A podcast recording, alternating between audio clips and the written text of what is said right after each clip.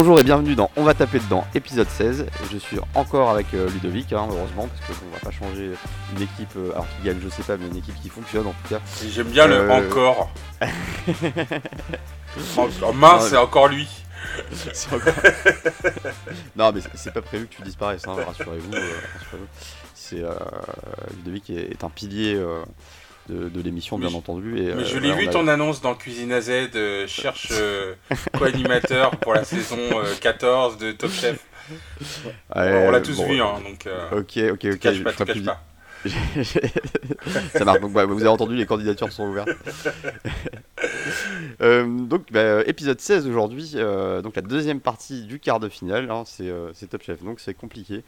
Euh, un épisode que j'ai adoré personnellement. Qu'est-ce que t'en as pensé, toi, euh, Ludovic?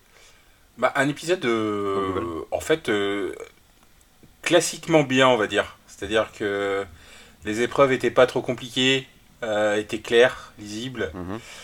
Euh, puis évidemment les règles, euh, voilà, bon, on, a, on a retrouvé des chefs qu'on connaissait. Et, Mhm. et surtout, euh, un truc que je trouve euh, de plus en plus présent dans Top Chef, c'est un peu l'institutionnalisation de l'émission. C'est-à-dire que on retrouve pour la peut-être la deuxième ou troisième fois cette année euh, le, le président du guide Michelin qui est présent. Exact. Et, et ben, bah, bah, le guide Michelin, ça reste une institution de la cuisine en France. Et je Mhm. les trouve de plus en plus présents dans Top Chef. Ce qui, Ah a- ce qui place quand même l'émission dans une certaine tonalité en fait. Euh, Ouais, il y a un standing euh, assez élevé. c'est pas un jeu de télé-réalité quoi. En, en tout cas, c'est Ouais. moins un jeu de télé-réalité que euh, quelque chose qui est bien présent dans la cuisine française maintenant. J'ai l'impression. Est-ce est-ce que l'émission en elle-même va être étoilée?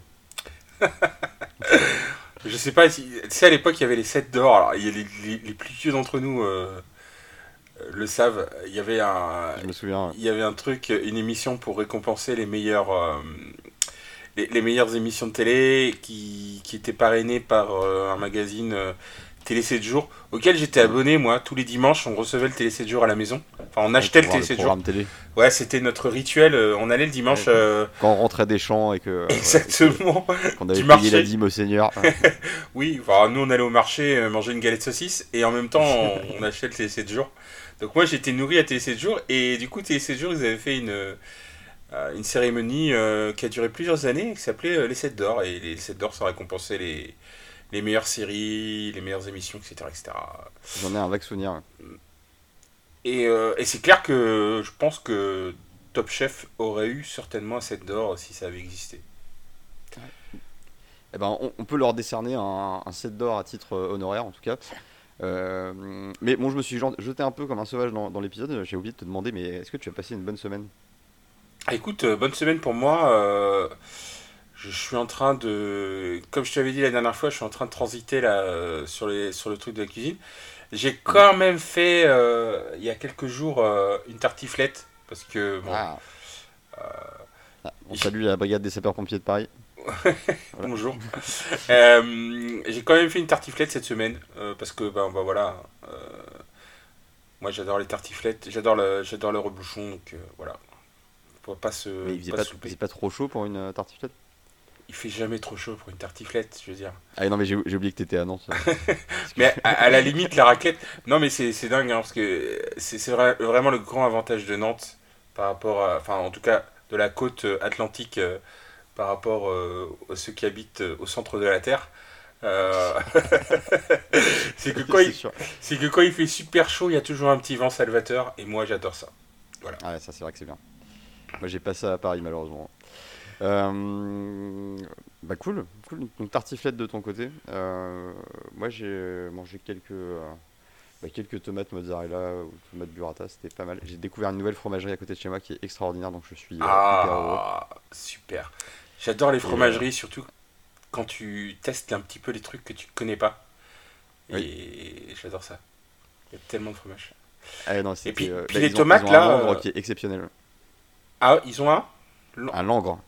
D'accord. Langre, c'est un fromage euh, de caractère, donc vache, euh, pâte, euh, pâte molle. Ouais. avec une petite croûte orangée sur le dessus qui ça va pas être aussi fort qu'un qu'une époisse par exemple. Une croûte orangée déjà, ça m'intrigue. Voilà, et, ou qu'un trou du cru qui est le, un cœur des poisses. Ouais. mais c'est donc c'est un peu plus doux, mais ça reste. Il y a un goût assez franc, c'est très très bon. Et le leurre est particulièrement exceptionnel. Donc je vais continuer d'explorer un peu tous les fromages qu'ils ont à proposer, mais en tout cas, même en chèvre, ils ont des, des très jolies choses. Donc c'est c'est plutôt cool. Et, euh, et puis hier, euh, hier, on a mangé un poulet euh, avec farci avec les avec les abats. Ah. Très, bon, avec une peau bien croustillante. donc, Dernièrement, j'étais frotté au jus de citron pour pour que la peau soit bien croustillante. Mais, mais ça me parle énormément parce que tu sais que nous. moi, je mangeais beaucoup de poulet le dimanche et il se trouve qu'on a fait un repas familial il y a quelques jours et, et ben on a fait un poulet euh, un poulet pomme de terre, et le classique qu'on faisait le dimanche en fait. Et bah, c'est toujours aussi excellent quoi. Est-ce que vous faites, est-ce que vous mettez de l'ail en chemise aussi? Alors en fait, ça, en gros, nous on mettait pas de l'ail. Euh, alors ça nous arrivait de mettre de l'ail, mais on mettait beaucoup de bouquets garnis dans le poulet. D'accord. C'était un peu notre truc. Parce que l'ail en chemise dans les pommes de terre, donc, euh, donc l'ail qui va confire et que tu vas pouvoir manger comme ça directement. Ouais, euh, La gousse entière et, qui va s'imprégner euh, bah, des jus de cuisson du poulet, mais qui va aussi prendre un petit arôme de pommes de terre. C'est assez. Moi, je fais ça, mais avec l'agneau. et après. Tu mets de l'agneau en chemise sous ton poulet? Non, non. le, le turducken, mais. le agneau, je sais pas quoi. Enfin bref, non, non, non, non. Je mets, euh, je, je, mets un, une. tu sais, je coupe la tête de, de, de, la, de, de, la gousse d'ail en entier. Je la mets dans le. un cuisson avec l'agneau. Surtout quand tu fais mhm. l'agneau de 7 heures. Et à la fin, bah, tu vois, je presse la gousse d'ail parce que du coup, elle est devenue toute molle. Et tu prends toute la sève et tu. Et tu et en général, bah, je, la, je la finis avec la sauce. Enfin, je déglace la mhm. sauce avec un petit euh, vinaigre, petit vinaigre balsamique en général. Et, et c'est très bon extraordinaire. Mm. Ça, voilà, ça, met l'eau à la bouche, ça nous met en bonne condition pour démarrer euh, cet épisode. Donc, euh, comme je le disais tout à l'heure, la deuxième partie euh, du quart de finale qui regroupe bah, maintenant plus que trois candidats, à savoir tac, tac, tac, Pascal, Louise et Sébastien. Euh, deux parties, dont la deuxième partie en deux parties. Bon, parce que sinon, qui, regroupe trois candidats, mais il y a quand même un candidat qui est déjà qualifié. Faut l'oublier. Et oui, alors donc il y a, y a, oui, y a Arnaud qui a déjà ses deux passes pour euh, la demi-finale, euh, Louise qui possède un pass et Pascal et Sébastien qui doivent de leur côté tenter de sécuriser leur place pour la, demi-finale en, chopant bah, deux passes. Hein. c'est le jeu. Euh, donc Louise en bonne euh, position au démarrage de, cet épisode. Euh, première épreuve, un thème que j'ai trouvé génial, vraiment très très malin, le thème du plat signature. je trouve ça hyper cool parce que déjà, bah oui, c'est effectivement, on sort un peu des, des thèmes expérimentaux, donc faire un plat qui peut se manger en gravité zéro ou faire un plat enfin à base d'ingrédients que tu trouves euh, dans un, euh, dans un atelier de, dans une poubelle. de mécanique automobile, tu vois, des, trucs un peu, des trucs un peu perchés qui nous ont trouvé cette, cette saison. Là, c'était. Je l'ai pas vu l'épisode de l'atelier automobile, mais ça m'intéresse. et mais tu mets du WD-40 ça, ça, marche bien, ça, glisse tout seul. donc oui, non, le, plat signature, je trouvais que c'était très malin comme, comme épreuve. Déjà, ça, ça en dit beaucoup sur le cuisinier, euh, sur chaque cuisinier qui va préparer euh, euh, son plat. Et puis c'est bah, c'est une belle épreuve de cuisine. Moi j'ai trouvé ça génial. Donc c'était, je sais pas ce que tu as pensé toi de, de ce thème d'épreuve? Alors après, je pour faire un petit peu un contrepoint mais léger. Hein. Ils sont quand même pas foulés hein, les mecs de, de Michelin. Ils ont dit faites ce que vous voulez en gros. Oui. et euh, alors, à la limite, moi ça me va très bien, hein, mais ça me va très bien parce que euh, on arrive à un moment donné où effectivement on n'a jamais encore demandé, euh, enfin à part la, première épreuve où ils font ce qu'ils veulent, on mm. leur a jamais demandé de, de creuser un petit peu dans qu'est-ce que c'est quoi votre personnalité et mettez toute votre personnalité dans le dans le plat. Mais mm. bon après je le thème de l'épreuve, contrairement à l'épreuve suivante, était un peu en gros, faites, faites comme vous le sentez. C'était un carte blanche, ouais. Voilà, c'est ça.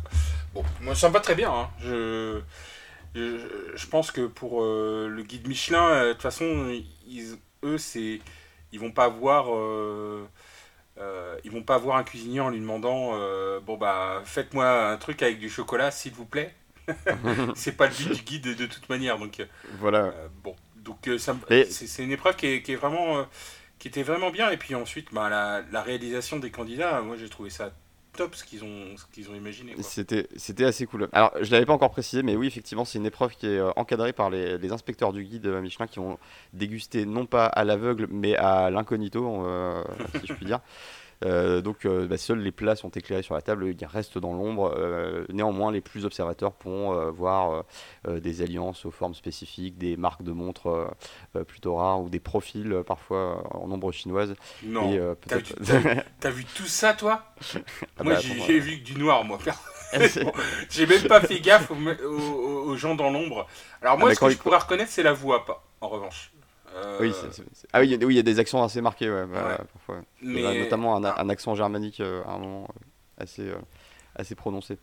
Mais oui, non, non, quand ils, ils sont en train de piocher dans l'assiette avec fourchette et couteau, tu vois, tu vois les mains, tu vois les poignets, tu vois des, des signes distinctifs, beaucoup d'indices. Euh, voilà. Mais bon, le but c'est pas de les traquer euh, pour le voilà parce que bon, le bah, euh, oui, d'accord. c'est pas du tout ce que tu me faisais croire là dans ta description, mais pas du je tout. Pouvais, je pouvais, je pouvais pas m'en empêcher. donc voilà, avec bah, le, le, directeur international du guide Michelin. que, Gwendal Poulenec. ah oui, Gwendal Poulenec. Le breton qu'on a vu. Ils sont partout. À plusieurs plusieurs fois et qui est d'ailleurs euh, bah, qui ce qui est alors j'ai regardé un petit peu son, son CV parce que j'avais pas j'avais pas vu qui ne hmm. travaillait pas forcément dans, dans, la cuisine mais par contre qui a travaillé à Michelin euh, qui travaille à Michelin depuis des années des années d'accord et du coup ben, qui s'est retrouvé là je pense euh, à un moment donné, puisque le guide Michelin, ça fait partie. Euh, bah, Michelin, ils font des roues à la base. Hein. oui, euh, oui des, ils font des pneus, quoi. Des, pneus. et. Euh, et c'est ça qui, m'a toujours fasciné, ce contraste entre le, bah, le, prestige du guide Michelin dans le monde culinaire et, et le corps de métier de Michelin qui est le pneu, quoi. Alors après, je, je, je, crois qu'ils sont diversifiés parce qu'a priori, j'ai cru comprendre que maintenant ils faisaient du vélo et des trucs comme ça. Enfin bref, euh, Michelin, hmm. c'est plus la boîte qui fait que des pneus, mais dans la tête des Français comme nous, euh, des franchouillards comme on dit, pour nous, c'est des pneus. c'est les pneus et le guide Michelin. Pour nous, c'est le guide rouge et les pneus, pour nous, euh, Michelin. et ça doit être beaucoup de choses d'autres en réalité, mais hmm. c'est vrai que nous, on a toujours ça en tête. Et, et du coup, effectivement, après, ça, ça c'est aussi parce qu'ils font des pneus qu'ils ont fait le guide Michelin. Je sais pas si bah tu connais un petit peu la petite histoire du. Euh, oui, bah, c'était pour euh, permettre aux, chauffeurs routiers de savoir euh, quelles étaient les bonnes adresses pour, pour, pour, faire escale et se, et se sustenter, si je dis pas de bêtises. Pour simplifier un peu. Ça, c'est le lore du, du, du, guide. et, et du coup, bah, bah voilà, c'est ils parlaient à leurs clients hein, quand ils ont fait le, mm. le guide, c'était quelque chose d'à côté et qui est devenu mm. vraiment le centre de, de, la grande cuisine française, on va dire, parce que même si ça a un impact euh, à l'étranger, ça n'a pas du tout le même impact que ça a en France. Euh, hum. euh, en France, c'est l'alpha et l'oméga. Hein. sauf pour certains cuisiniers qui choisissent de ne pas rentrer là-dedans, parce qu'effectivement, c'est une, une, espèce de fièvre hein, de, de, se dire que chaque jour, il peut y avoir un inspecteur du guide. alors, ça te pousse à maintenir un niveau d'excellence assez élevé, mais est-ce que ça te met pas dans un stress qui t'éloigne aussi de, de, ta passion Je sais pas. Ça dépend comment tu, je pense, comment en tant que cuisinier, tu prends le truc. C'est-à-dire, soit tu mm. fais ton, soit tu fais ton bail, tes bails, et puis euh, à un moment donné, tu as une étoile et tu es content. Soit mm. effectivement, tu travailles pour le guide. Et ça, c'est, je pense, c'est un petit peu le défaut qu'il y a eu un certain nombre d'années. Je pense que c'est de moins en moins le cas. Bah, je me souviens de. Ouais. Je, me souviens de Jean-François Piage, il avait l'air d'être un peu tombé euh, dans cette euh, frénésie-là. Et, et, quand il a un peu laissé tomber cette course, c'est là qu'il a commencé à se détendre et à, à retrouver une forme de sérénité, euh, je pense qu'il peut, ouais, faire du bien à sa cuisine. Et, concrètement, je pense qu'il y a beaucoup de gens qui veulent euh, des étoiles, hein, ça, j'ai pas de souci, mais après, c'est plutôt la façon d'avoir des étoiles, c'est-à-dire que à un moment donné, le, être dans le guide Michelin, en tout cas en France, c'était super normé. Mm. Et euh, il se trouve qu'à l'étranger, bah, il y a des endroits de street food qui ont des étoiles Michelin. Donc, mm. alors qu'en France, bah, pour avoir une étoile Michelin, on s'imagine aujourd'hui que il faut que tu aies une nappe, euh, une nappe bien, euh, bien repassée, des, serveurs, des serveurs complètement avec, avec un, balai dans le. On va, on va dire. comment dire Enfin voilà. Un peu guindé. Un peu, un peu guindé, on va dire- ça. Et euh, alors que bon, bah maintenant, t'as des, t'as des, des endroits qui ont des étoiles et avec des gens euh, tout à fait cool, quoi, tu vois. Donc ça, Mm. c'est un petit peu. euh, je pense que ça, Ça, évolue avec son temps aussi. Voilà, c'est ça. C'est un petit, c'est un, petit peu détendu du slip euh, sur euh, sur l'apparat qu'on doit avoir sur la cuisine. Et euh, le Mm. plus important, c'est ce qu'il y a dans l'assiette en réalité. Euh, et moi, je, je, je- je préfère. euh, bah, moi, ça, me- moi, ça me botte quand. quand parce que je sais pas si tu sais, mais en Asie, par exemple, tu as des, t'as des gens qui servent des plats à 1 euro ben, qui, ont des, qui ont des étoiles. Ah non, j'étais pas au courant. Et et, et, et c'est un peu le problème du guide Michelin, c'est qu'il applique des Des modèles barèmes différents. euh, des, ouais, des, des modèles différents de, de, de, de notation euh, suivant les pays. Moi, ça me dérange un petit peu parce que du coup, en France, tu es toujours obligé d'avoir une certaine, euh, un certain standing pour avoir trois étoiles. Alors que ce qui est important, c'est ça reste la cuisine, euh, ça reste Ouais. ce qu'il y a dans l'assiette, ça reste la présentation. La présentation est importante, il n'y a pas de souci. Le... Et puis ce qu'il y a dans l'assiette, les produits que tu choisis, etc. Oui, alors quand quand il y a une assiette, hein, il y a certains restos. euh, hein, on, on a pu voir dans des les étoiles ces gens-là Je ne sais pas. Sais non, mais qui, qui s'achètent des assiettes avant de, avant de penser aux étoiles. ça, serait une bonne première étape. Euh, ouais, non, non, après, ouais, il y a ceux qui exagèrent un peu euh, dans le. Dans la, dé- dans la détente, on va dire. non, mais après, il y, en a qui exagèrent la coolitude. C'est-à-dire, euh. Moi, j'ai pas de problème à manger avec les mains. hein, et c'est pas ça mon problème, c'est c'est juste Non, mais là, même la table, une certaine forme de paresse à ne pas euh, effectivement avoir d'assiette. Après, Mm.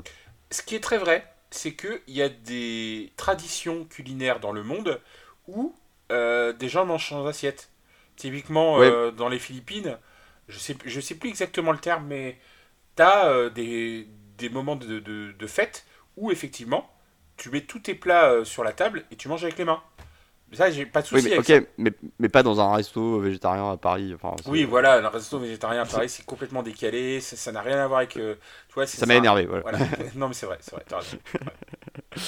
Euh, euh, oui, non, le, contexte, est quand même, enfin, le contexte est important. et bien évidemment, quand il y a un contexte culturel et que c'est, enfin, qu'il y a une tradition derrière, et que c'est pas juste pour, pour, pour flamber, pour faire des économies de, de bouts de chandelle, de bouts d'assiette, de je ne sais quoi. C'est, euh, euh, mais bon, euh, voilà, je vais m'énerver si on continue d'en parler.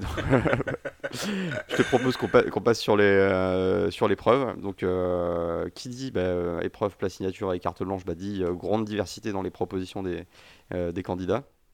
Je te propose qu'on commence par, par Pascal avec sa balade au cœur de la forêt en trois services, si je ne dis pas de bêtises, avec une espèce de euh, comme un genre de nem, euh, je sais, euh, en tout cas, enfin une espèce de, je sais pas comment qualifier ça.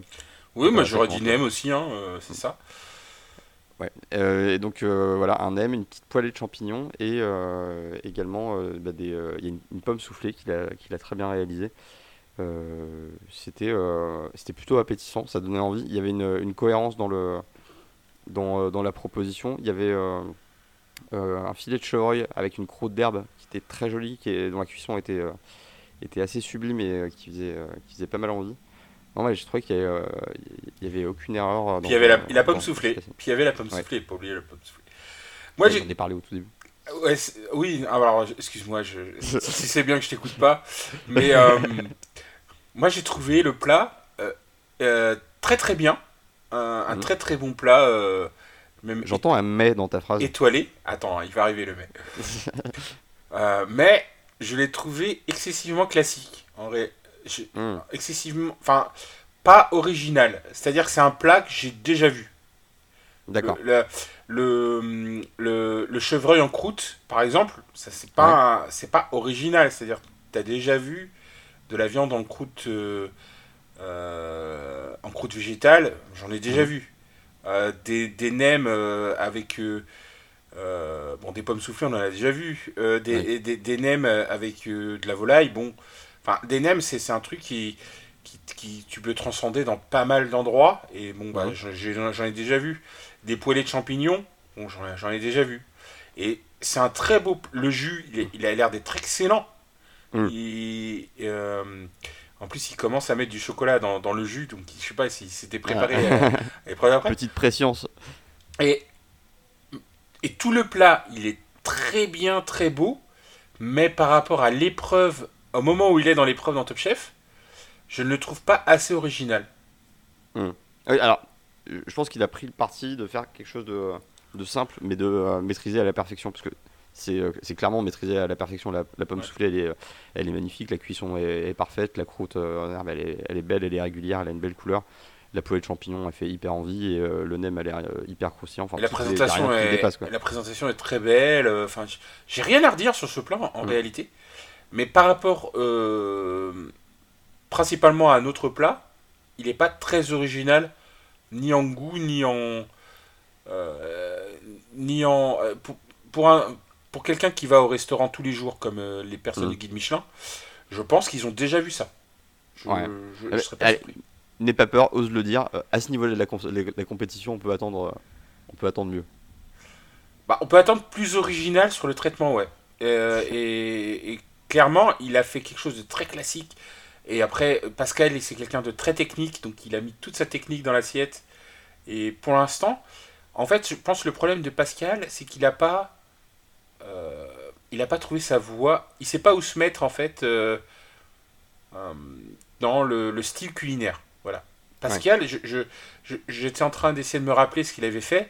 Est-ce qu'il y a un plat euh, où tu te dis, ben, est-ce qu'il y a des, des récurrences dans la cuisine de Pascal? Je trouve pas, Mm. en fait. Mais je trouve qu'il fait c'est de la cuisine vraiment avec- classique. Est-ce que c'est pas quelque chose qui vient avec l'expérience? C'est clair. Je, je suis d'accord avec toi. Je suis d'accord avec toi. Il est très jeune. Il- euh, donc, Il est très jeune, euh, il est ouais. extrêmement talentueux. hein. Il, a, Ouais. il a déjà deux, enfin, il, il en est, euh, enfin, il a déjà trois concours dans les pattes, hein, si on compte Top Chef, parce qu'entre le meilleur apprenti de France, Ouais. objectif Top Chef et Top Chef, j'ai l'impression qu'il fait que du concours, ce garçon. Mais donc sur, sur le plan technique, il est, il est incroyable. Mais après, ouais, est-ce que tu te construis une identité culinaire aussi vite? Je sais pas. Après, c'est peut-être un peu du snobisme de vieux de dire que, euh, que non, il faut forcément avoir 30 années de cuisine pour, euh, que ta cuisine ressemble enfin, à à une identité. Et d'ailleurs, il y a plein de candidats qui, euh, qui, qui prouvent le contraire. Mais, euh, mais pour le coup, de son côté, ouais, ça, peut être un, je sais pas, un manque d'expérience ou un, ou un focus sur la technique qui est trop, trop poussé et au détriment de. En tout cas, il a un marqueur classique très très prononcé et qu'il qu'il pousse à fond Mm. parce qu'il est vraiment, il est vraiment très très fort techniquement. Et du coup, ben, même s'il a un marqueur classique, je pense qu'il arrive à faire des choses qui sont excellentes et son plat, il- moi je le trouve très très beau. J'ai ouais, vraiment envie de le manger. Avec grand plaisir. Euh, le, euh, le problème, c'est que il est en, en- il est à un moment donné dans la compète où bah, il faut arriver à se démarquer quoi. Et, et je pense que c'est ça qui a manqué dans, dans son plat. Alors néanmoins, on appréciera l'absence de ses grands-parents dans l'intitulé du plat, hein, parce que balade euh, au cœur de la forêt. c'est- Mais je crois qu'il a parlé de son père, donc qui fait de la chasse, non? Ah, mais ouais, bon, ouais, Ouais. non, c'est vrai. Ouais. Mais il l'a pas mis dans l'intitulé. Son père breton, on n'oublie pas. ouais, c'est vrai. son père- Ah oui, alors ça, me lance pas là-dessus. D'ailleurs, il y a eu un petit montage rigolo sur le, sur le, le, le- comment dire, l'origine floue de Pascal euh, en termes territorial. C'était- assez drôle, euh, c'était assez mérité. Corse breton, euh, je sais pas quoi, euh, parisien. Exactement. Euh, passons à, à Sébastien euh, avec Pigeon Raviol Croustade d'Abati, euh, donc qui fait quelque chose d'assez différent, même si sa croustade peut rappeler un peu le nem de, C'est de, vrai. de- de Pascal en, ter- en termes de, en termes de forme. Mm. Le pigeon, je crois que j'en ai mangé une fois, mais c'était Ah. c'était plutôt bon, j'en ai plutôt un bon souvenir. Moi j'aime bien. J'en ai mangé plusieurs fois et. Alors c'est. hum, Ça reste du gibier, hein, donc c'est fort hein, comme viande. Mhm. Euh, ça a un goût très très marqué. euh, euh, on va dire de. c'est Pas, un- ça n'a pas un goût de poulet, ça n'a pas un goût de magret, ça, c'est un goût très très marqué entre, entre tout ce que je viens de dire. Euh, Peut-être un peu plus de. Même. un peu plus de mâche dans le, dans le pigeon. C'est-à-dire que Oui. c'est pas, pas une viande qui se délite quoi. Donc, Un peu plus coriace. Ouais. Euh, faut que ça soit bien fait, quoi. Euh, Oui. Faut que ça soit bien fait. Ça fait partie des viandes où tu as peur de, de la cuisiner parce que tu as peur de la rater. Ouais. Et, ça laisse euh, peu de place à l'approximation en termes de, Ouais. de cuisson. euh. donc, moi, ça fait partie des viandes que je n'achète jamais et que je mange au resto. Personnellement. Euh, je laisse les spécialistes faire. Mais faut prendre des risques, le c'est ça. Juste dangereusement. Crame des pigeons. et, euh, tu finiras et- par le maîtriser. alors, je sais pas s'ils avaient un économa de, de gibier, mais j'ai trouvé son plat très très proche de celui de Pascal en- dans l'esprit. Hmm. Euh, Oui, euh, et, et qu'on retrouvera pas forcément d'ailleurs chez, chez Louise, mais ça on le verra plus tard. Euh, donc ouais, c'est vrai qu'il y, a- il y a ce côté. Alors là, il n'y a pas trois services, mais il y a trois préparations. Euh, alors, extrêmement net et lisible hein, pour le coup cette assiette. Il y a le- la pièce de pigeon, la raviole et, le- et la crostade. Euh, c'était, euh, c'était, assez joli. J'ai bien aimé le dressage. J'ai bien aimé le choix de, la- de l'assiette aussi. Alors, le, alors le- le- je suis d'accord sur le choix de l'assiette. Le dressage, je pense qu'il manquait. En fait. T'arrives quand même, ouais, c'est ça. C'est- T'arrives quand même avec l'assiette avec trois trucs dans ton, dans ton assiette. Alors, euh, parce que euh, quand tu regardes l'assiette de, de Pascal, il y a une grande différence. C'est- déjà, c'est servi en, en trois fois. Et puis, Mhm. quand il sert son, son carré de chevreuil, il y a quand même un trait de sauce, un point de sauce, Ouais. euh, une pomme soufflée, etc. Là, euh, je vois cette assiette. Si on me sert cette assiette, je me dis, mon, on a oublié quelque chose, Mhm. personnellement. Et je pense que, comme, comme tu l'as dit, à mon avis, ça aurait mérité qu'ils mettent la sauce, je sais pas, autour ou je sais pas comment, mais Hmm. autour pour euh, vraiment signifier que ben, on peut saucer, quoi, tu vois. Ouais, un petit arc de cercle, euh, Ouais. ça aurait pu être, ça pourrait être sympa. Un point, ça aurait été bizarre. Mais ouais, non, non, enfin, il y, avait des options. Après, moi, je trouvais, je trouvais pas ça rebutant.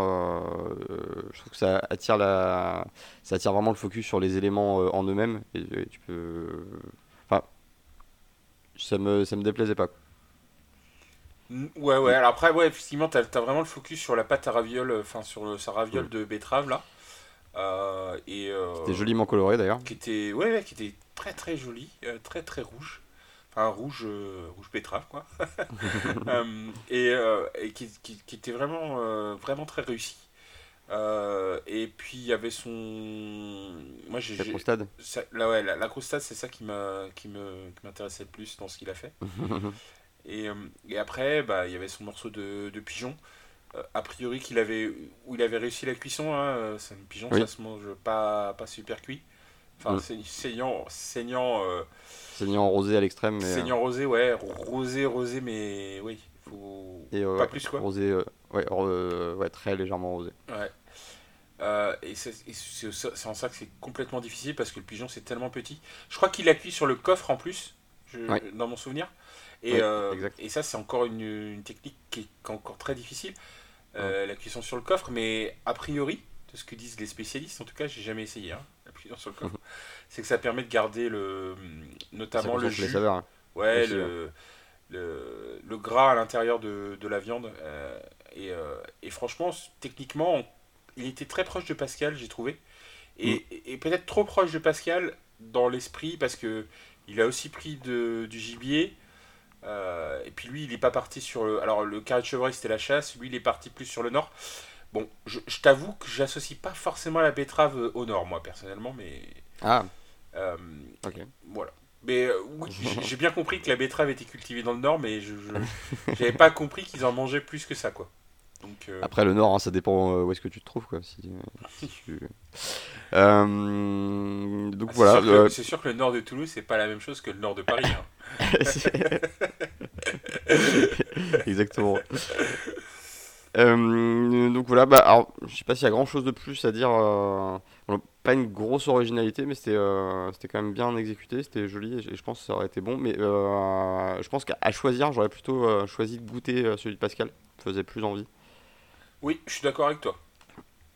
Mais, euh, mais bon, en tout cas, bon, euh, c'était, c'était quand même une proposition très Dans l'ensemble, ce qui, ce qui reste impressionnant dans ce, dans, ce, dans ce quart de finale, et j'ai presque envie de dire dans l'intégralité de cette saison, c'est que euh, on voit quasiment euh, jamais de faute de la part des candidats, à part une fois de temps en temps euh, un petit défaut de cuisson, et encore pas, pas un problème majeur. Enfin, c'est. Ah, techniquement, les, candidats sont vraiment très au point. Hein. ouais, Même sur les goûts, euh, on va dire, ils sont très au point. Après, ils peuvent rater euh, peut-être euh, des associations, mais généralement, t'as pas quelqu'un qui recrache sa. voilà, exactement. A- ou, pas comme dans certaines saisons, un candidat qui, qui confond le, le, sucre avec du sel. Tu vois. et ce qui est un peu plus. Bon, ce qui est arrivé une fois, et ce candidat-là, si je me rappelle bien, il a gagné la saison 1. Non? Ah, ouais, c'est possible. Parce qu'il me semble que c'est Mohamed dont tu parles, et il me semble qu'il a quand même gagné. Hein. Donc, ah, c'était l'année dernière ah, j'ai un souvenir, j'ai un souvenir de ça. Euh, j'ai un souvenir de, quel, effectivement quelqu'un qui de l'équipe quelqu'un de l'équipe d'Hélène Darroze en tout cas ça c'est sûr hmm. et, euh, et l'année dernière celui que j'ai en tête c'est plutôt euh, c'est plutôt Mohamed mais oui clairement clairement il y a, y, a, y a pas de grosse cagade tout le monde finit ses plats à temps il y a personne qui rate ses qui rate qui rate ses plats rarement la cuisson peut-être effectivement une fois c'est un peu un poil trop cuit mais ils disent jamais que c'est trop cuit. Euh. Ouais. Il dit jamais que c'est mangeable en tout cas. Ouais, voilà, c'est ça. C'est rarement. J'ai toujours raté. Après, effectivement, il y en a qui ratent leur association. Euh, mais euh, c'est. On va dire c'est la prise de risque hein, en fait. Hein. Ça, c'est bah, plus de la prise de risque. mais oui, je suis d'accord avec toi. Les candidats sont. De plus en plus, les candidats, ils arrivent avec un niveau de fou, quoi. et, bah, d'ailleurs, en parlant de niveau de fou, nous passons au plat de Louise, donc le homard et le foie gras euh, du pauvre, algues, racines et jus d'épluchure. Euh, alors Louise m'a énormément impressionné. Euh, quand j'ai commencé à regarder l'épisode, je me, je me suis dit, et j'ai dit à la personne avec qui je regardais l'épisode, si Louise remporte cette épreuve, c'est vraiment qu'elle est très forte. Parce que, bon, je le rappelle, l'épisode précédent, elle était donc elle a, remporté une sur les sur les trois qu'il y a eu l'épisode précédent, mais elle était quand même dans le top 2 elle était en balance pour la victoire sur chacune, euh, chacune des, des, épreuves. Donc le fait qu'elle euh, bah, remporte celle-ci, ça, montre quand même une constance dans, le, bah, dans le, la, hauteur de son niveau euh, en termes de cuisine. Enfin, c'était assez fou. Oui, oui, de toute façon, c'est les, épisodes d'avant. Hein. Louise, elle est au top niveau. Hein. Elle est, elle est favorite assez elle, évidente. Elle, est top 2 minimum. Quoi. Après, il se mm. passera ce qui se passera lors de la la grande cérémonie de la fin, mais parce qu'on sait très bien ce qui, comment c'est. On va pas refaire le débat de comment, euh, comment quelqu'un gagne euh, en choisissant des trucs assez conservateurs. Ah. Mais euh, on fera, à ce moment, on fera le, le débrief à ce moment-là. Mais, mais globalement, oui, je pense, je pense qu'elle est top 2. Enfin, si elle n'est pas top 2, c'est une grande surprise pour moi. Hmm après, euh, on en reparlera. On en. Euh, donc ce euh, homard et foie gras du, du pauvre, donc avec ça, bah, elle a, donc en fait, elle, a remplacé le, homard par de la lotte. Donc j'ai bien aimé parce que donc toute la démarche de son plat c'est vraiment zéro déchet donc elle montre bien hein, sa poubelle qui doit rester vide jusqu'à la fin de l'élaboration de son plat. Euh, pour la lotte, elle utilise quand même les, les, joues de la lotte et la tête de lotte. Mais alors, euh, il, doit, rester, il doit rester 5 kilos de corps de lotte qui, Parce qui, traîne derrière. C'est quand même de la lotte de compète hein, euh, quand tu regardes la bête. Hein. Ça me rappelait la, la, silure du premier épisode, tu vois. voilà, c'est un peu ça. Mais du coup, où passe le, le, reste de. Parce qu'à part les joues et la tête, elle a rien utilisé d'autre. Je rappelle quand même que. Ça retourne au, frigo, mais. Tu sais que je regarde vraiment les réactions sur Twitter. Et, mm. euh, et en fait, euh, bah, les, sur Twitter, ils ont eu les mêmes réactions que toi. D'accord. Je rappelle quand même que euh, tout ce qui n'est pas mangé. Oui, donne les restes. Ouais, voilà. C'est donné à des associations, donc mm. c'est pas jeté, quoi. et, et je pense que la règle là, effectivement, c'est qu'elles se disent je ne jette pas ce que je cuisine. Euh, et, hmm. et, clairement, elle cuisinait pour 4 personnes, elle cuisinait pas pour 100 personnes avec sa lotte. je sais pas, je, sais pas combien tu peux me Non, mais je troll un peu. Je, je troll, oui, non, je sais bien. Je, je, voulais le dire juste pour nos auditeurs euh, qui pourraient lire euh, sur Twitter des trucs qui sont complètement débiles, à mon sens.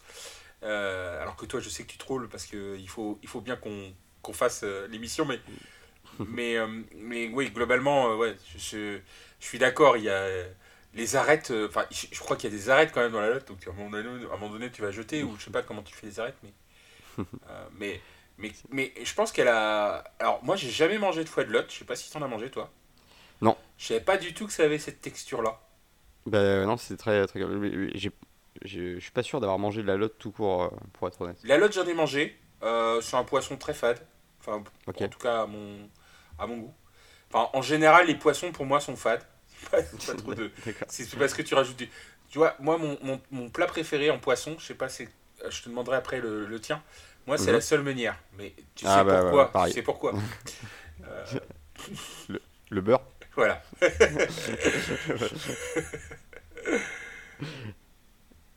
Ah, non, c'est vrai que la, la seule manière, c'est hyper bon. Puis, euh, ouais, non, c'est.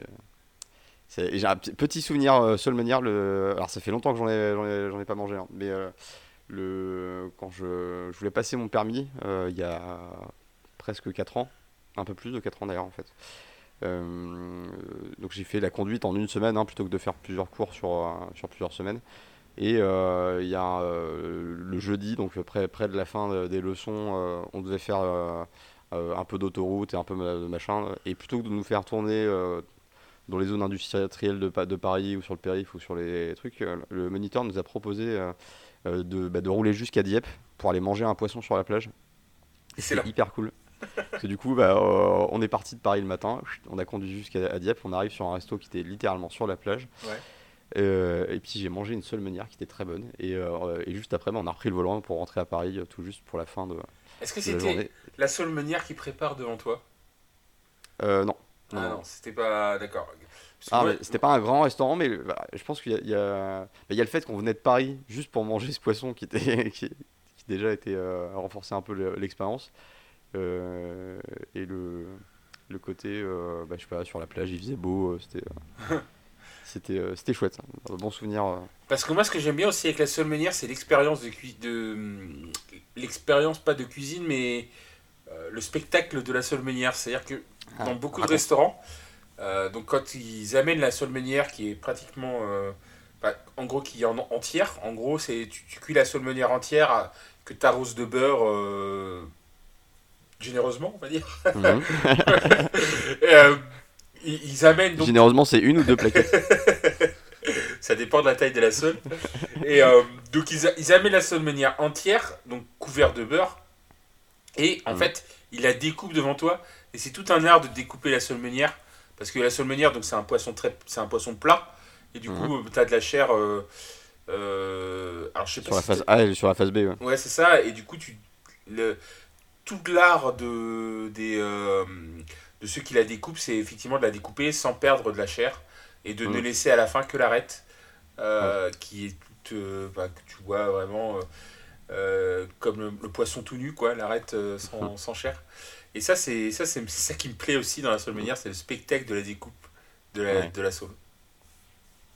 C'est vrai que c'est. euh, c'est une... bah, J'aimerais bien euh, assister à cette expérience à l'occasion. Si l'occasion se présente, je, je ferai ça. En tout cas, bah, une très belle, euh, très belle proposition et dans le, bah, dans le, dans le choix des, des ingrédients et dans la démarche euh, zéro déchet, parce qu'effectivement, bah, du coup, elle, va utiliser euh, euh, la tête, elle va utiliser les épluchures du, du salsifis. Euh, donc, elle propose aussi un salsifis hein, qui est, on n'est on est pas, pas du tout sur des produits nobles, mais pourtant elle va réussir à les, à les sublimer au point que euh, bah, les, les inspecteurs du guide vont être euh, complètement. euh, C'est ça, parce qu'elle sert ça au guide Michelin, tu vois. Le guide Michelin, euh, bon, bah, ils, ils arrivent, ils mangent dans des 3 étoiles tout le temps. Mm. Et souvent, dans les 3 étoiles, c'est un peu le. c'est aussi, euh, c'est aussi ça un petit peu la problématique dans les 3 étoiles français, c'est que bah, souvent c'est euh, du caviar, du, de la langouste, euh, Voilà. enfin, des, des trucs assez chers. Et là, le pari qu'elle a fait, c'était de prendre un plat pas cher, donc la lotte, hein, qui est un poisson Mhm. très moche et pas cher. Euh, et, euh, et de prendre ensuite des, des légumes oubliés. Alors, je sais pas si vraiment oublié le salsifis, parce que.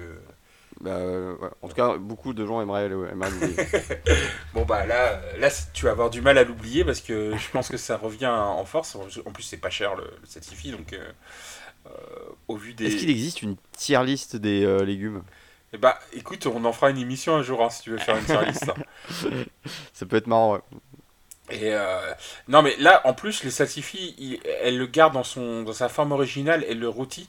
Non, moi, Mhm. je trouve, le- elle a, elle a fait le salsifis le plus sexy que j'ai vu depuis longtemps. C'est vrai. Euh, Belle couleur. Et euh, une belle couleur, bien rôti, euh, beaucoup de beurre. Donc, moi, ça, ça peut plaire. Enfin, pour moi, il n'y a pas beaucoup de choses qui. Enfin, pour me contenter, il faut pas grand chose. Donc, concrètement, euh, salsifis au beurre, ça passe. Quoi. Pas grand chose, mais il faut que ce soit un pas grand chose demi-sel, si j'ai bien compris. Euh, Non, mais de toute façon, il n'y a pas d'autres. euh, Est-ce qu'on va refaire euh, ce débat là Exactement? non, non, non, non. a- Parce que l'autre version n'existe pas. hein. C'est ça. Je, sais. je, je te, je, te, laisse dans le déni. En, en, en tout cas, en tout cas bravo, bravo à Louise. Enfin, c'était c'était éclatant comme, victoire. Elle remporte son deuxième passe euh, assez haut la main et euh, donc rejoint euh, Arnaud en demi-finale. Et s'ensuit donc la deuxième épreuve en deux parties sur le thème du chocolat avec une proposition chocolat en plat salé et une bouchée sucrée chocolatée. Euh, encadré par Yannick Aleno, et son chef pâtissier Aurélien Rivoire. Alors d'ailleurs, je crois qu'ils font une démonstration de leur version salée du chocolat. Alors, je crois qu'ils font un genre de, je sais plus, une ganache machin, et à la fin ils te posent une cuillère à soupe de caviar dessus. Donc ouais, ouais. facile, facile. on vous voit, on vous voit hein, les, les grands chefs. hein, euh, on a compris les, les astuces. hein, c'est euh, hop, tu mets euh, de la feuille d'or, des paillettes. D'ailleurs, je crois qu'ils mettent des paillettes d'or aussi. euh. Ah, c'est de l'artichaut, je crois. Non, ça c'est dans le, c'est pour le plat Ah, en fait, où il fait Ah, un artichaut en chocolat Ouais. qui a l'air des appétissant. paillettes d'or, euh, ouais, ouais, qui a- a- Alors moi je suis pas un fan d'artichaut, hein, mais euh, honnêtement, Ah, J'adore euh, ça. honnêtement là ce qu'il a, ce qu'il a fait, euh, donc il est accompagné, de- t'as Yannick Aleno qui est accompagné de d'Aurélien Rivoire, hein, Mhm. qui est son chef pâtissier. Mais je crois, alors ce que j'ai compris, c'était le seul chef pâtissier qui avait euh, trois étoiles ou un truc comme ça, non? Ouais, qui, euh, ouais, qui était. euh, ouais. Et parce qu'il 3 ou 2, je sais plus.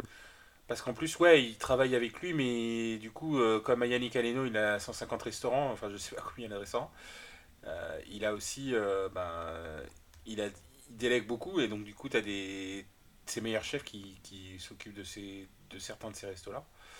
Mhm. Et, et Aurélien Rivoire, qui est, du coup, qui est chef pâtissier à la base, il a ouvert aussi des restos classiques. Ils ont même fait Ouais. un livre qui s'appelle Aleno et, et, et Rivoire. Ah Non, il Ah. y a- il y, a une chocolaterie qui s'appelle Aleno et Rivoire, excusez-moi. Et, euh, et y a un- et Aurélien Rivoire, il a fait un livre qui s'appelle Itinéraire d'un chef pâtissier en 2018, Ok. euh, Ah oui, où il raconte son histoire et en plus il y a 50, 50 recettes euh, dedans. euh, je vois. Et d'ailleurs, c'est assez fascinant parce qu'il est, euh, il est plus cher, euh, enfin, il, est, enfin, il est- il est moins cher neuf que d'occasion, euh, là, où je vois où il est vendu. C'est intéressant. vraiment bien alors. Euh, voilà. Euh, donc euh, voilà, bah, le chocolat j'aime bien, donc c'est une épreuve qui m'a qui m'a intéressé, qui m'a plu. Est-ce que tu veux qu'on commence par les bouchées ou par la version salée? Je te laisse choisir. Bah, on va commencer dans l'ordre de, de l'épisode peut-être? Moi j'aurais commencé par les bouchées. D'accord, très bien. Alors euh, là on est dans une situation spécifique. Euh, on est, euh, on a un Sébastien qui est face à Pascal. Donc euh, bon, on est dans un quart de finale, mais on est un peu dans une configuration de dernière chance. euh, en tout cas en ce qui concerne Sébastien. Qu'est-ce qui lui arrive Sébastien quand il est en dernière chance? Eh ben, il devient un, une sorte de, de- Enfin, je je sais pas ce qu'il. Il devient un, un autre Sébastien. Il devient euh, un shonen. Euh, Ouais. il, il- il commence. Ses, ses cheveux deviennent jaunes. Et il y a une sorte d'aura qui se dégage de lui. Il, il tape comme un fou sur les tables, je sais pas pourquoi. Euh, Mais, il, euh, il- il hurle les, tables, pas les mal tables aussi. prennent cher et, et il hurle. Alors, euh, qu'est-ce qu'il hurle déjà? Euh, Alors là, il l'a pas fait, mais d'habitude, c'est Je suis une tempête. Ouais, voilà, c'est ça. Mais, Et- là, c'était. il devient fou, il devient fou, il fait et je pense que ça fait partie de la scénographie. Il fait peur à son adversaire, puis Ah surtout ouais. il, il élimine tous ses tous ses adversaires. Et, surtout, il a acquis le, le sobriquet euh, assez terrifiant de, de boucher de la dernière chance. Et, ce qui Ouais. est- enfin, et, et quand, tu, quand, quand tu regardes Sébastien, euh, sa personnalité, sa façon de s'exprimer, euh, tu tu penses à tout sauf à un boucher, quoi. C'est ça qui est. Et, c'est intéressant chez lui ce contraste entre sa surpuissance et sa violence presque en configuration de dernière chance par rapport à sa personnalité qui est plutôt douce et, et, tranquille. Donc c'était c'est, c'était assez fascinant de voir, euh, Mais bah, du de coup, voir que. quelle est sa vraie personnalité? Ah, bah, Voilà, c'est Ça euh, moi, je, je- moi, je, je pense que sa vraie personnalité, alors toujours c'est entre les deux, j'imagine, mais elle est plus dans. En fait, je pense que c'est un, ça fait partie des faux timides. Les gens qui n'arrivent pas à s'exprimer, moi je connais bien ça parce que je suis un peu timide, et qui, et qui dans certaines situations, en fait, ils se transcendent pas, ils deviennent juste eux-mêmes, quoi. Ils deviennent juste eux-mêmes. Et, euh, et à ce moment-là, ben, quand tu deviens, quand arrives à être toi-même, et ben c'est là où tu, tu fais tes meilleures réalisations, quoi. ouais. Ah, mais c'était euh, c'était assez fou de voir de voir euh, bah, de le voir à l'action sur euh, sur ce, sur ces épreuves. hein. Il a bon, il a euh, je, je- je n'apprends rien à personne, mais il a, il a un peu roulé sur Pascal pendant, pendant toutes les pire preuves. que, hein. Il- il- ouais. il, le rajoute à sa, à sa- sa de plus en plus longue liste de victimes. C'est pas tant qu'il a roulé parce que, en même temps, tu vois, Pascal, il a pas démérité. Mais c'est juste. Les, les, les chefs qui l'ont jugé, ils ont juste dit euh, il est au-dessus du lot, quoi. Ouais. Euh, et euh, et c'est bizarre parce que, tu vois, auparavant, il était à 3. ils étaient à 3 où il fait un plat classique de classique. Et là, il, se dit bon, moi, je, allez, c'est bon, j'y vais. Euh, je, vais- je vais mettre, euh, je vais mettre de l'oursin dans une bouche au chocolat. Allez hop. Pourquoi Alors, bah, euh, je te propose qu'on commence. on va faire dans l'ordre de la victoire. Je te propose qu'on commence par la, la bouchée de, de Pascal. Yes. Euh, donc, la bouchée de Pascal, euh, qui est euh, ma Ma tablette, de chocolat. de chocolat, ouais. Qui est, Alors, Un, un dressage très monochrome. Ouais, non, oui, c'était c'était pas très élégant. Voilà, c'était pas euh, c'était un ton sur ton qui pour le coup desservait le- la bouchée parce que ça ça noyait un peu tout- toutes les valeurs esthétiques que- qu'elle pouvait avoir dans euh, bah, dans un euh, dans un fond marron quoi. Enfin, c'était ouais, c'est ça, ouais. En plus, bon, bah, la forme de sa bouchée était pas très alléchante. Hein. ouais. C'était. ouais, voilà. On- va un- pas aller sur des terrains trop glissants, mais Ah, j'ai failli, j'ai failli, j'ai failli y aller, hein. Mais euh, effectivement. Ça, Voilà. peut être, ça peut être glissant, effectivement. Non, mais voilà, non, c'est de, euh, c'était pas ouf. Après, de là à dire qu'il s'est accroupi sur sa tablette, on voit, euh, Alors, c'est- ce n'est pas le cas. Ce n'est pas le cas. Non, alors qu'est-ce qu'il a, qu'est-ce qu'il a mis dans, dans sa tablette? Il a fait une, euh, donc une ganache, euh, il me semble, de euh, chocolat amer, crème liquide, tomate, poivron, piment fort. Alors le piment, hop, il reprend un truc qui lui avait. J'adore comment chance, tu dis il me semble alors que t'as la recette devant les yeux. Merci, Ah oui, c'est- quoi. de faire, essaie de faire illusion. Non, moi, je, je- je- il faut dire la vérité aux Français. D'accord, d'accord. Allez, la transparence, la transparence. Euh, et d'ailleurs, bah, si on va jusqu'au bout de la transparence, j'aime bien, j'aime bien le fait que ce soit pas euh, un demi poivron, mais 0,5 poivron qui soit noté dans la, dans la, dans la recette. c'est une unité de poivron intéressante. Euh, donc voilà, et du citron jaune. Euh, je pense que ça devait être très bon. Euh, le chocolat et le piment, ça j'ai déjà goûté, ça marche bien. C'est euh, Ouais. le, po- le poivron, ça devait être intéressant. La crème, ça devait vraiment alléger tout, tout ça. Et le citron, pour la petite pointe d'acidité. Je pense que ça devait être très bon. Après, voilà, le choix. Mais chocolat poivron, je, je... alors je vais pas te mentir, j'ai déjà vu ça. ça m'intrigue. Ah oui, c'est hein. vrai Ouais, ouais, ouais, ouais. Mais D'accord.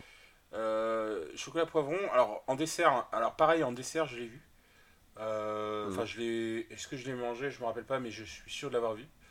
Et puis chocolat piment aussi, bon, ça c'est C'est assez classique. ouais. très classique. Ça, tu le trouves dans des tablettes du commerce assez facilement. hein. Ouais, ouais.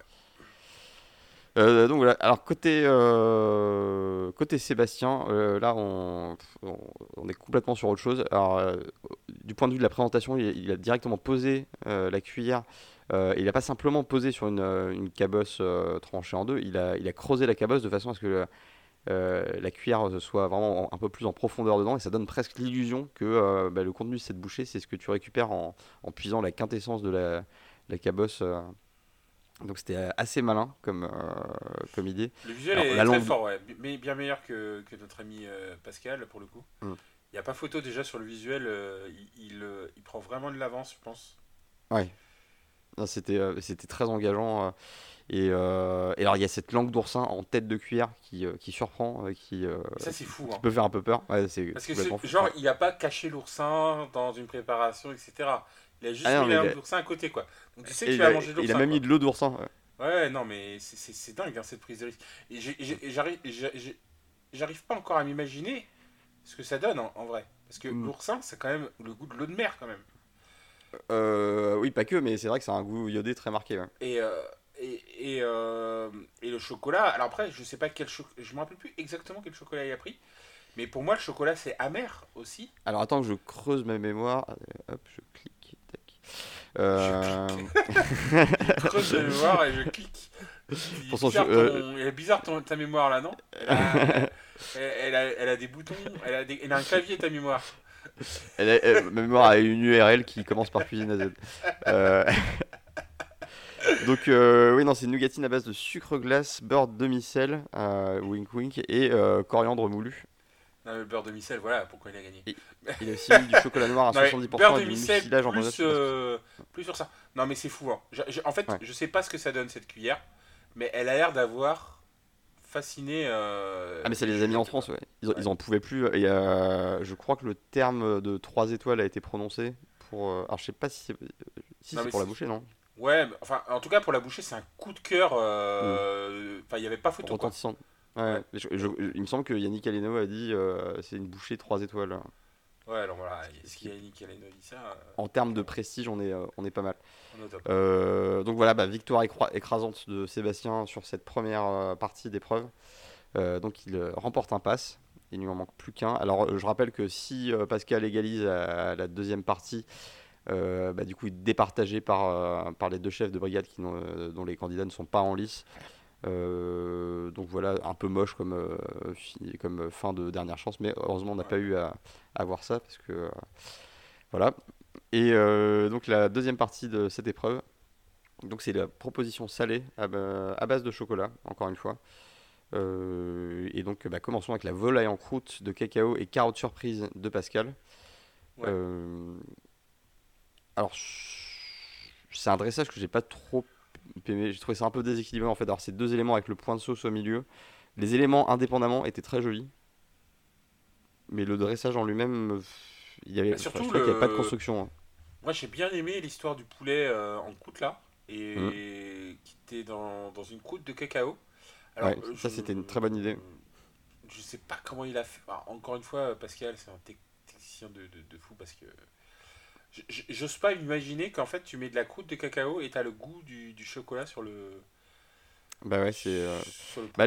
Et- Les transferts de, de saveurs euh, sur ce type de cuisson, ça m'a toujours un peu euh, fasciné. Et parfois même, je me demande euh, si c'est pas, si c'est pas de la connerie, mais quand il faut que. Enfin, ouais. que- Tu veux dire que ça triche un petit peu imprègne- Oh, Ouais. non, j'irai Ouais. pas jusque-là, mais euh, J'ai- que j'ai cru parfois ils aillent hein. trouver des saveurs là où il y en a. Non, mais que, par- que parfois ils, euh, ils aillent trouver des saveurs là où il y en a pas. Je, je- je sais pas. Ah je sais pas, ouais. euh, Enfin, honnêtement, là, t'avais quand même deux jus qui sont très durs, hein, surtout Oui. un. Donc si c'était pas passé, euh, je pense Ouais, qu'on l'aurait quand même entendu, hein, à mon avis. hein. Non mais je, je pense que ça devait être dingue, que ça, ça avait l'air hyper bon. La carotte, elle était euh, hyper bien travaillée, euh, le fait qu'elle soit farcie euh, de façon apparente comme ça, c'était malin. Euh, Ah, c'était malin, mais c'était pas son idée d'origine. Ouais. Mais, Et- mais c'était euh, en même temps c'était la seule manière de voir visuellement le chocolat dans, dans le plat parce ça. que sinon c'était un peu Ouais. pauvre et peut-être que ça ça a aussi pêché euh, de ce côté-là. Il y avait la sauce aussi, il me semble. Mais, euh, mais c'est clair que, en fait, dans son plat, c'était pas le chocolat le, la ligne directrice euh, quand tu regardes son plat. Mm. C'était vraiment le, le poulet. Euh, Enfin, c'était le, le- le poulet. Et en fait, Ouais. comme tu voyais pas que le poulet, il avait été englobé dans une croûte, bon, Mm. ben, clairement, euh, oui, il fallait le goûter pour savoir qu'il y avait du chocolat dedans, quoi. Ouais. Et après, bon bah le poulet, ça a quand même pas un goût de malade quoi, Euh, de fou malade, tu vois. Donc, euh, Oui, c'est moi, ce que j'ai peur avec son plat, c'est qu'il soit trop vers le sucré salé, sucré quoi, tu vois. Parce que la carotte, c'est- pas probablement ce qui lui a posé problème. Ouais, c'est pas non plus euh, salé salé euh, la carotte. Hein. Ouais. Euh, donc quand Oui, c'est même tu- un peu sucré. ouais. Ouais, c'est même sucré en fait quand tu quand tu la manges, c'est même plus sucré salé, ouais. Et tu rajoutes du chocolat. Donc après, ça dépend quel chocolat tu mets, c'est toujours pareil. Le chocolat, c'est un peu comme euh, le fromage. As- tous les chocolats sont pas sont pas au même niveau. Euh, En plus, tu as des pourcentages de chocolat à partir de la fève de cacao. Et, euh, et tous les fèves de cacao n'ont pas le même goût, en fait. Ils sont plus ou moins Ouais. amers euh, si tu les manges. Euh, donc euh, voilà, je sais pas ce qu'il a pris comme chocolat, mais je trouvais que tous les ce- le poulet n'a pas de goût, le, euh, le, le- la carotte c'est sucré. il y avait beaucoup d'erreurs de choix, d'erreurs tra- stratégiques dans la composition de son plat. et voilà, c'est ça. Il y, a- il y avait rien qui dessalait, il y avait rien qui apportait de l'acide. Alors je, je- je regarde comme toi les ingrédients euh, sur Cuisine Z. Je vois pas de citron, je vois pas de. euh, Enfin, il n'y a pas de, trucs pour rattraper, pour amener vers l'acidité, pour amener vers le salé. Et ça restait un plat salé qu'on demandait quand même. Hmm. Moi, je pense que c'est un peu le, ce qui est un peu ça qui l'a fait perdre. Oui, c'est probable. Et surtout qu'en face, bah, on avait la palette de chocolat animal de Sébastien, donc avec une base de canard, hein, un filet de canard euh, de la cabosse de cacao euh, avec un jus qui avait l'air assez fou, euh, avec du céleri, oignons, carottes, vin rouge, un petit bouillon de viande, des herbes aromatiques et des parures des canards. Donc ça, ça avait l'air. Je pense que le jus était incroyable. un, chou-fleur au beurre doux avec du gruet de cacao. Alors gruet de cacao, ça me parle pas trop. Je sais pas ce que si toi tu vois un peu. Non, non, alors je ne pourrais pas t'en parler. Hein. Le je. eh bien, entendu le terme des dizaines de fois, mais honnêtement, je n'ai jamais. Et c'est l'instant Wikipédia de cet épisode. Alors, le gruet de cacao, qu'est-ce que c'est? Alors, attends, si tant est qu'il y a une page Wikipédia du. je vais rajouter Wikipédia. Hop. Alors, ah, le gruet. Le gruet est l'éclat de fèves de cacao torréfié puis concassé. Il s'agit d'une étape intermédiaire au cours du processus de fabrication du chocolat. Lorsque le concassage et le broyage sont faits sur des machines différentes, il sera ensuite broyé en poudre ou en pâte. Et on le trouve parfois sous le terme anglais de nibs. Euh, NIBS. Et le gruet est utilisé entre autres par Michel Cluizel pour fabriquer la gruettine, qui est une sorte de caramel au chocolat, mais également pour donner du croustillant à certaines barres chocolatées. Citons par exemple les Twizzler Nibs. Je ne connais pas. Et ben voilà, on, maintenant on sait. Bah on sait, mais on sait pas qui est Michel Cluizel. Hein. Alors je clique sur Michel Cluizel, c'est désigne à, à, la, fois le chocolatier français et l'entreprise manufacture Cluizel chocolaterie de luxe qui est, donc une chocolaterie normande. D'accord. Et je n'irai pas plus loin parce que sinon, de, lien en lien euh, sur Wikipédia, on peut rapidement arriver dans des endroits sombres et sordides. Je ne veux pas rentrer dans ce. Pas Wikipédia, là, tu, parles Pornhub peut-être, mais pas Wikipédia. Euh, euh, et, donc, ben, ouais, non, la sauce avait l'air dingue. Le chou-fleur avec le gruet de cacao et le beurre doux, ça avait l'air, ça avait l'air plutôt bon aussi. Euh, crémeux, euh, il a, il, a, fait un crémeux avec les parois de chou-fleur, du chocolat blanc. Euh, ça, j'avais un peu peur parce que c'est quand même très sucré et j'avais peur que le seul motif du choix du chocolat blanc, ce soit pour que la couleur ne jure pas avec le, le chou-fleur, mais bon, je, je sais pas parce que j'ai pas pu déguster. du citron vert, du combava, un peu d'agar-agar pour, pour donner un peu de tenue à son, à son crémeux, et du chocolat noir. C'était ça avait l'air assez dingue. Visuellement, le chocolat était très présent sur, euh, la préparation. On le voyait. Mais surtout, il a choisi une viande qui avait du goût. Oui. Le canard. Euh, le canard, clairement, ça a un goût particulier. Contrairement au poulet. le, poulet, ça prend euh, les goûts que tu lui donnes, globalement. Oui. Et le canard, ben, c'est un goût assez puissant qu'il faut contrebalancer. Et, le canard, c'est souvent une viande parfaite pour le sucré salé. Tu fais du mm. canard à l'orange ou. Et donc, avec le chocolat, c'était pas choquant. C'est pas le plat euh, de l'année, je pense, mais c'est un mm. plat euh, vraiment très malin en, en, quart de finale, quoi. Et euh, avec des, bah, des, associations quand même intéressantes, et surtout, il n'y avait pas les erreurs stratégiques qu'on a vues du côté de chez Pascal. Et, je pense que ça aussi, ça a contribué à, faire la différence.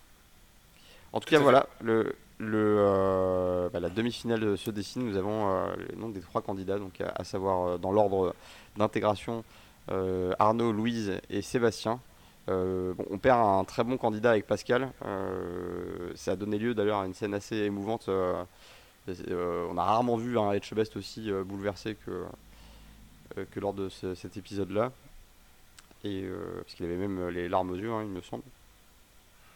Bah clairement, et c'est parce que je pense que bah et Chubest, il connaît depuis longtemps euh, Pascal. Hein, euh. Ouais, bah oui, bah, il se le traîne depuis le début d'Objectif Top Chef, donc forcément, il y a, il y, a un, il y a un passif. Et puis, euh, je pense qu'il y a aussi les mots de Pascal qui l'ont touché quand il, lui exprime à, quel point euh, Etchebest lui a apporté. C'était voilà, assez poignant.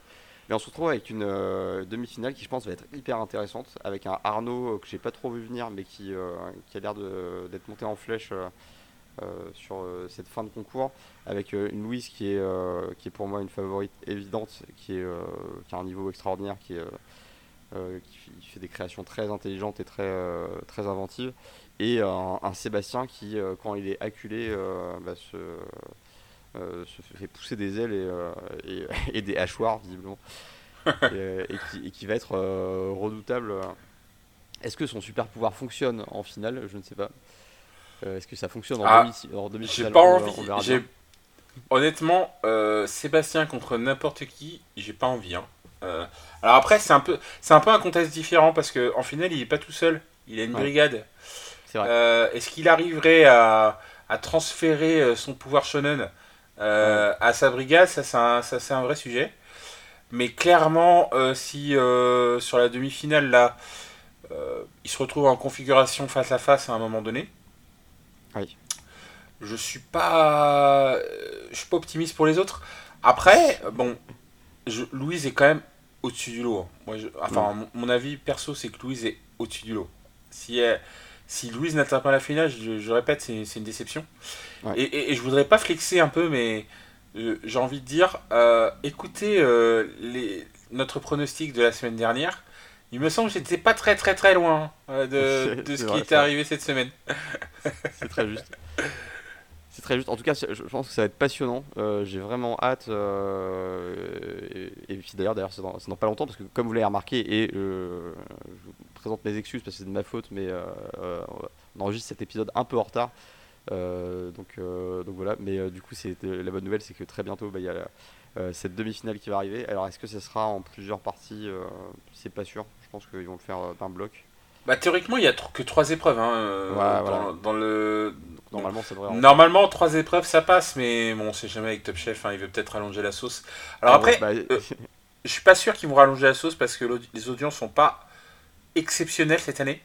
Ah. Euh, et en général, euh, à la télé, quand les audiences sont pas exceptionnelles, bon ben, on ne met pas des épisodes en plus. Ouais. Euh, donc je suis, je serais pas surpris que ça ne fasse qu'un épisode et que la semaine d'après on ait la finale, Mm. ce qui ferait exactement 18 épisodes comme l'année dernière. C'est vrai, c'est vrai. Ouais, plus que deux épisodes, ça, ça- ça passe vite, hein, ça passe à une vitesse. Euh, bah, en tout cas, pardon, excusez-moi. Euh, en tout cas, bah, euh, bah, j'étais ravi encore une fois de, de faire cet épisode avec toi. Merci beaucoup euh, à tous de nous avoir écoutés. Euh, N'hésitez pas à venir nous, euh, nous parler sur Discord. hein. J'ai vu quelqu'un intégrer le, Discord, mais qui ne nous a pas encore parlé, mais n'hésitez pas, ça nous fait plaisir. Euh, et euh, bah, vous pouvez aussi également nous, noter ou mettre des commentaires sur les euh, différentes plateformes de podcast que vous utilisez, ça nous fait plaisir également. Euh, bah, il me reste qu'à vous souhaiter une, une excellente semaine et vous dire à la prochaine pour l'épisode 17 et la demi-finale, ça va être, euh, va être costaud. Ah ciao, ben à dans quelques jours alors. À dans quelques jours. Allez, ciao. Ciao.